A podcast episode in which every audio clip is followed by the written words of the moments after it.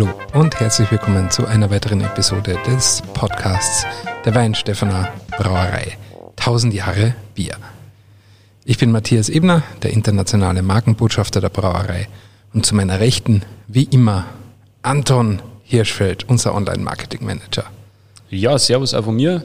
Wir haben heute wieder ein ganz besonderes Thema für euch. Natürlich, wir haben jedes Mal besondere Themen. Ich, ich es nicht oft Wir existieren betonen. ausschließlich aus ganz besonderen Themen in unserem genau. Podcast. Aber wenn alle Themen ganz besonders sind, welches ist dann nur besonders? Wenn mein Chef da ist. Und das ist heute der Fall. Korrekt. Genau, und du wirst ihn jetzt auch gleich vorstellen. Ich werde ihn gleich vorstellen. Also, heute ist mein Chef da. Das bedeutet, als internationaler Markenbotschafter arbeite ich in der Exportabteilung der Brauerei. Und damit ist mein Chef der Markus Englet, der Exportleiter und äh, der ja, Exportchef der Bayerischen Staatsbrauerei Wein Stefan. Und deswegen die heutige Episode von Brisbane to Seattle im, die Reisenden oder die Reise im Namen des Bieres. Herzlich willkommen, Markus. Schön, dass du da bist und dass du dir vor allem nach deinem Feierabend noch Zeit genommen hast. Ja, vielen Dank, dass ihr mich habt. Also ich finde es äh, ganz toll, dass wir hier über den Export reden und äh, ich hätte mich besser nicht be vorstellen können, wie es du gemacht hast. ja, ja, na, das ist ja, oh, ja, ja. ähm, ganz kurz ein bisschen auch zu dir. Ähm, jetzt an äh, bei einer unserer letzten Episoden habe ich es auch mit einem Euter gehabt, weil ich das äh, mir nicht genau aufgeschrieben habe, weil ich mir gedacht habe, das weiß ich schon.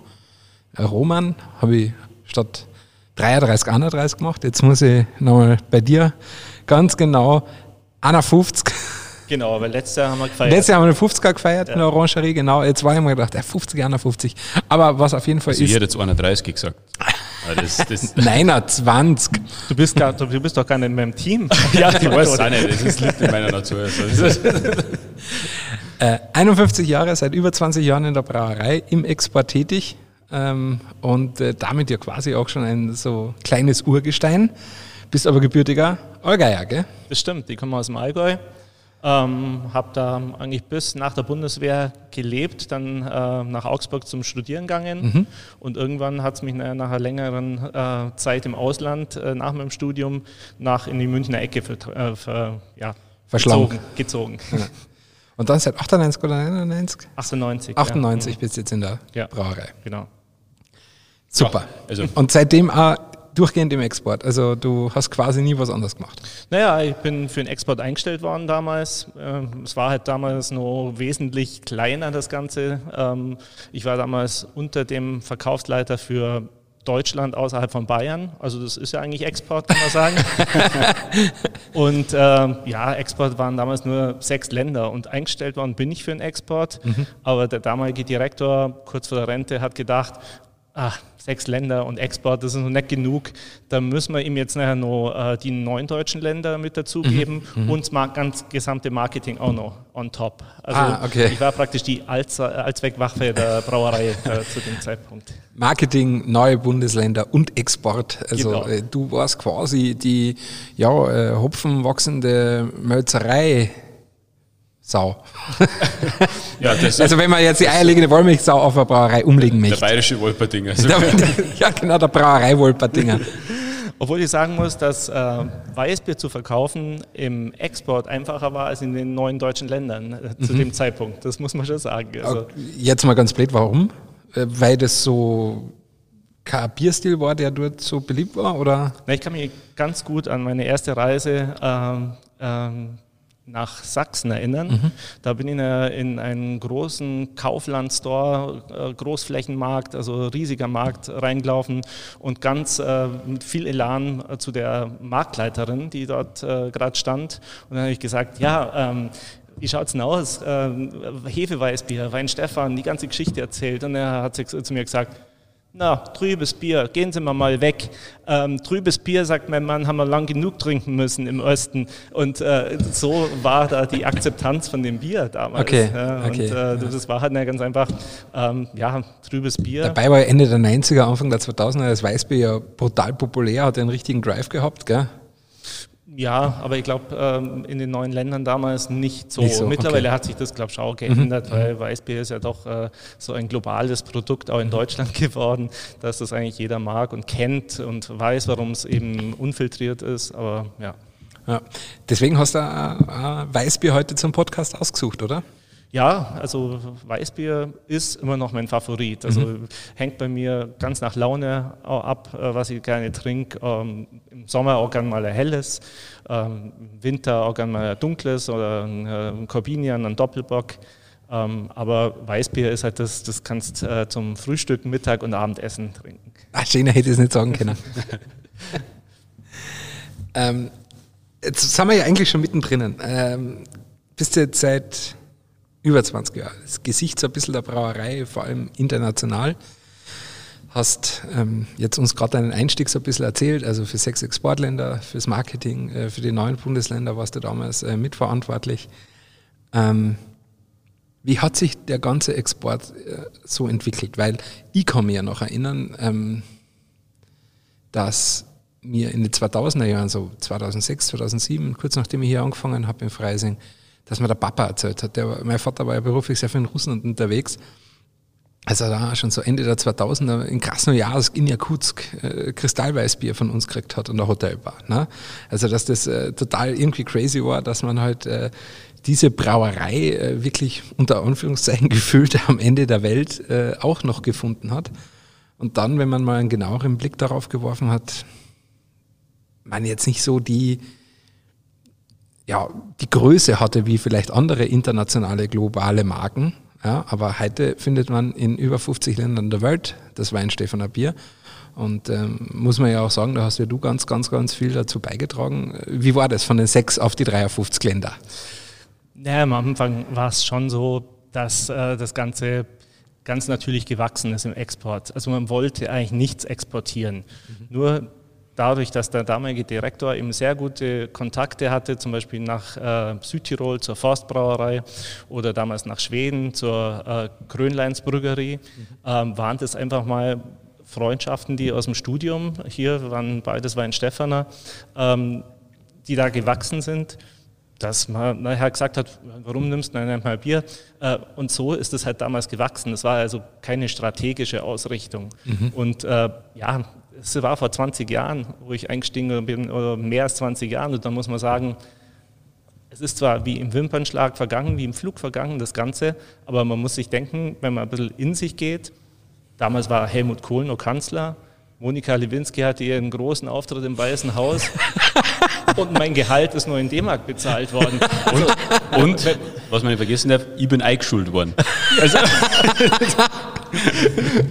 das, das sind, da, da merkt man dann halt wirklich mal, was das für eine lange Zeit ist. Ja. Und natürlich hat sich da im Biergeschäft auch ganz viel verändert. Ähm, ja, äh, organisches Wachstum äh, war es damals oder organisches äh, ja, Finden von Partnern.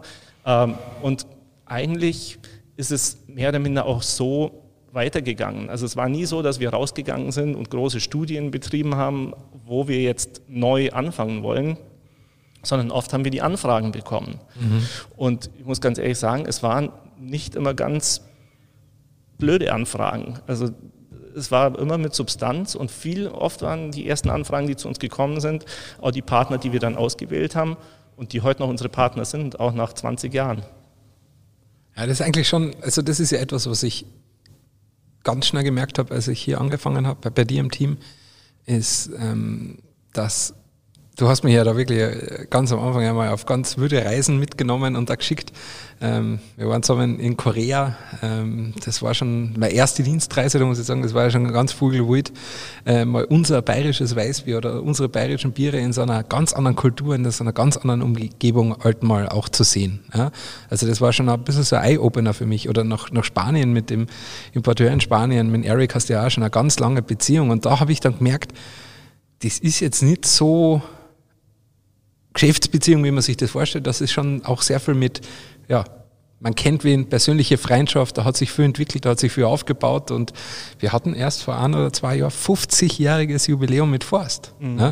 Also da muss man eigentlich auch mal sagen, also das ist ja schon auch sensationell, dass man sagt, ja, seit 50 Jahren arbeiten wir mit dem einen und denselben Partner zusammen, um ein Land zu beliefern mit unserem Produkt. Gell? Es ist mehr als nur ein Bierlieferungsvertrag und ein, äh, ein, Handelsgeschäft, sondern es ist auch sehr, sehr persönlich. Das läuft auf äh, persönlicher Ebene ab, auf ganz emotionaler Ebene auch.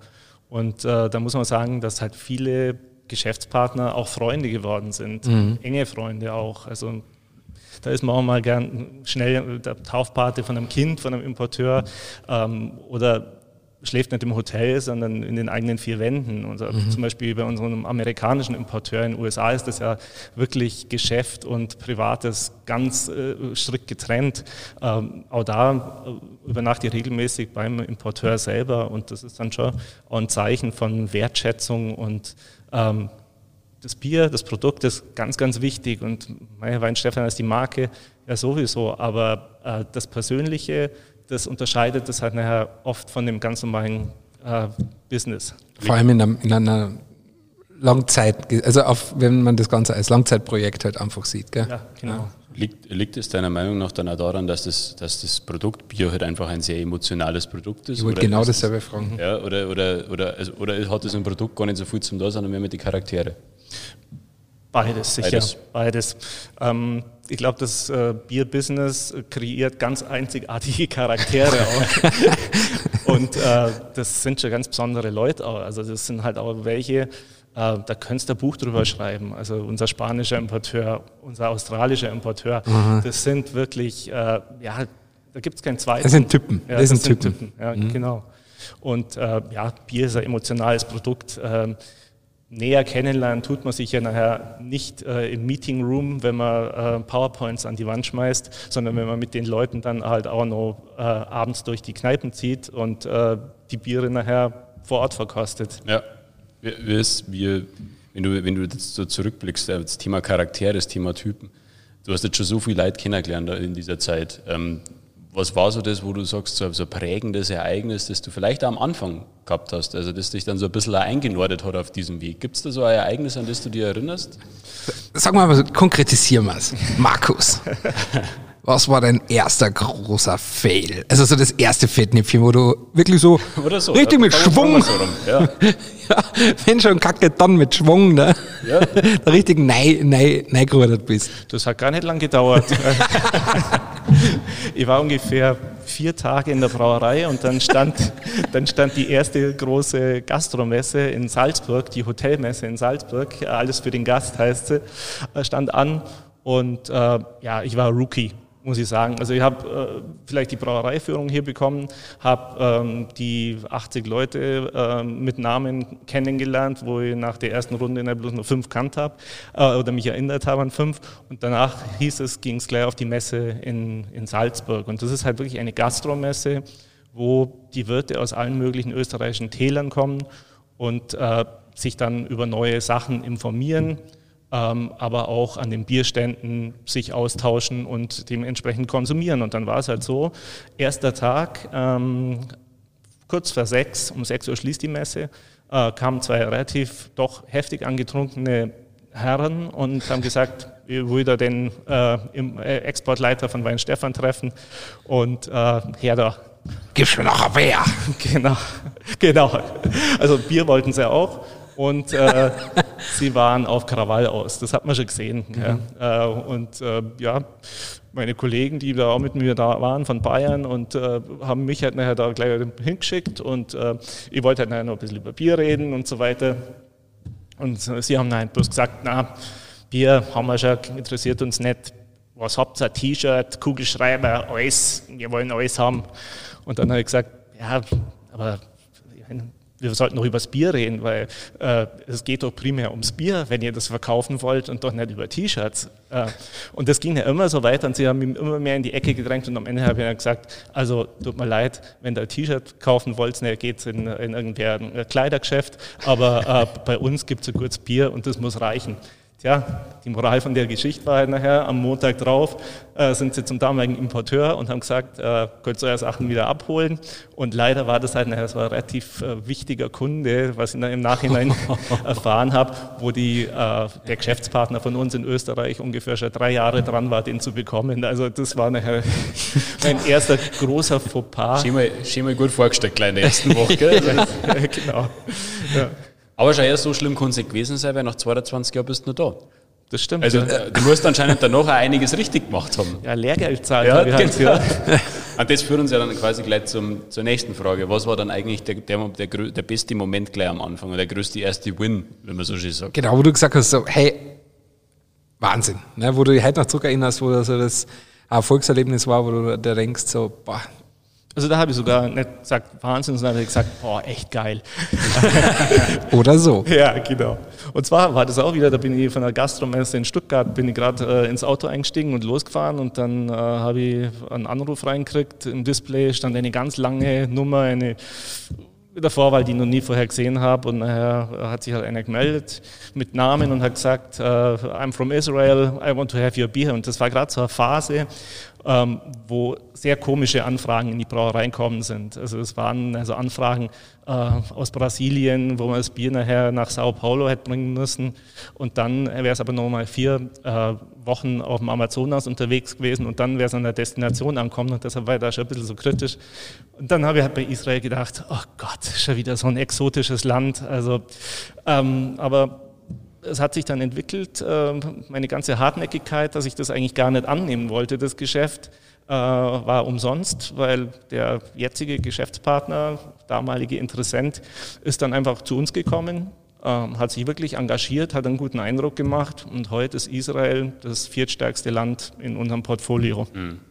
Und da das zu sehen, ähm, wo Weißbier in ein Land kommt, wo noch nie vorher Weißbier gewesen ist und wie das dann aufgebaut wird und vor allem, wie es von diesen Menschen ähm, dort angenommen wird. Wundervolles Land, wundervolle Menschen und das war wirklich äh, ein Aha-Effekt gleich im dritten Jahr, wo ich bei Herrn Stefan war. Also alles sehr nah beieinander gleich am Anfang gewesen, gell? Ja. Also, also langweilig kann es da nicht geworden sein, so wie sich das so hört, oder? Na, deshalb ist die Zeit auch so schnell vergangen. Ja. Das ist ja, also ich war ja in meinem ersten Jahr in Israel ähm, und äh, du hast ja schon so viel Zeit gehabt und ich habe mir gedacht, man, das muss ich jetzt endlich mal sehen. Und das war wirklich sensationell. Also wirklich, wie, wie nicht nur unsere Marke, sondern auch unser Bier dort rezipiert ist und wie die Leute es annehmen und was für Fans die davon sind, von dem Produkt und, und auch äh, von unserer Tatsache als älteste Brauerei der Welt. Also ich kann das sehr gut nachvollziehen. Also darfst mir gerne mal wieder hinschicken, so ist es nicht, gell? Ich habe auch selten in meinem Leben so gut gegessen in diesen vier Mhm. Tagen wie, wie damals in Israel. Und ähm, haben wir ja wirklich eine, eine gute Truppen da unten mit unserer Brandmanagerin, der Sharon. Also wirklich, äh, da passt halt ganz viel einfach. Ja? Mhm. Und ähm, da habe ich mir halt auch nicht zuerst vorstellen können, was halt, also wirklich die, die verbraute bayerische Kulturmanifestation, also das Weißbier, ja. Also es gibt ja kaum ein, ein, ein Lebensmittel und Produkt, ja, das so sehr für, für Bayern steht. Ja. Also wenn man irgendjemanden fragt, vor allem im deutschsprachigen Raum, Weißbier an was denkst, ja, Bayern. Ja. Also der Oberarzt vielleicht. Ach, der wurde ja auch in Weinstefan erfunden, ja.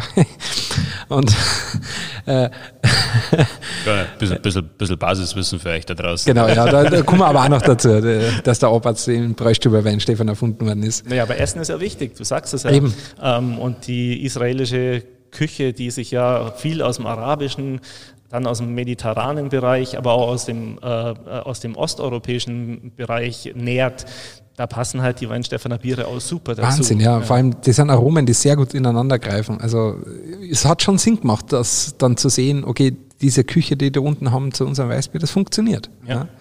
Aber dann hast du gesagt, so ein exotisches Land. Also, die kulturelle Sensitivität und natürlich auch diese verschiedenen Kulturen, Esskulturen, aber auch, ähm, ähm, ja, Social Behavior, wie man so schön nennt, ne? also wie halt gewisse äh, Mentalitäten einfach sind. Ich meine, du bist ja über den ganzen Globus unterwegs, also wirklich von, wie der Podcast heißt, von Brisbane to Seattle, also wirklich vom einen Ende der Welt zum anderen.